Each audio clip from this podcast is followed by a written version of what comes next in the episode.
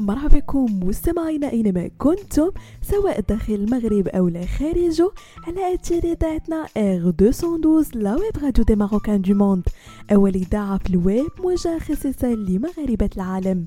فقرة Hacks Week مستمعينا كنرافقكم في مجموعة من les astuces اللي يقدروا يبدلوا حياتكم اليومية. يعد العمل عن بعد مستمعينا أسلوبا مهما جدا في بيئة العمل الحديثة لما له من مزايا لا على المستوى الفردي أو الجماعي بحيث يتيح للموظفين تنظيم وقتهم بشكل أفضل وفقا لاحتياجاتهم الشخصية والمهنية. كما يزيد من الإنتاجية ويوفر الوقت والتكاليف المرتبطة بالتنقل إلى المكتب. ويفضل الكثيرون العمل من المنزل ذلك أنهم يستطيعون التمتع بتناول الطعام المنزلي الصحي بدلا من إنفاق المال على الوجبات السريعة كما أنهم سيكونون أكثر قربا من عائلاتهم. لكن في المقابل سيحرمون من المكتب المريح والجو المناسب للعمل الشيء الذي قد يؤثر على صحتهم الجسدية والنفسية. ولتجنب ذلك سأقترح عليكم مستمعين مجموعة من النصائح التي ستساعدكم على توفير بيئة عمل مريحة وأكثر إنتاجية في المنزل. أول نصيحة هي الجلوس بزاوية مريحة على كرسي المكتب.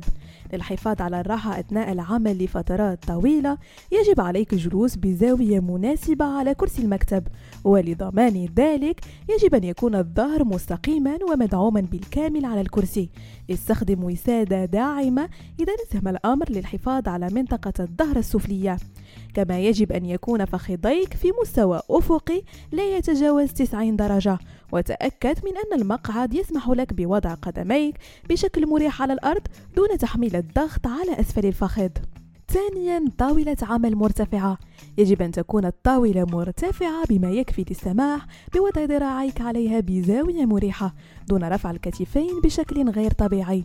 كما ينبغي أن تكون العينين على مستوى متساوي مع الشاشة عند جلوسك بشكل مستقيم مما يتطلب رفع أو خفض ارتفاع الكرسي أو ارتفاع الشاشة على الحاسوب. ثالثا العمل على سطح الأرض.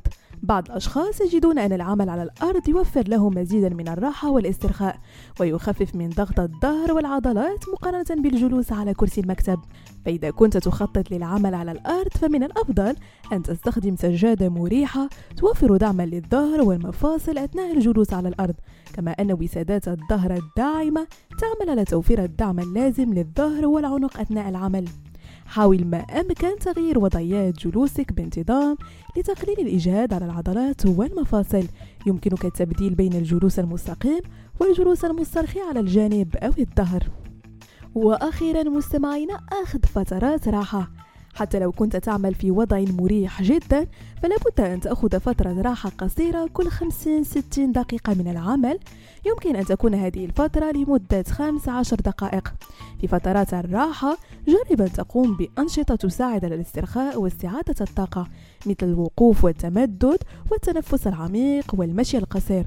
واستغل هذه الفترة لتغيير وضعيات جلوسك والقيام بتمارين تمدد بسيطة للعضلات والمفاصل.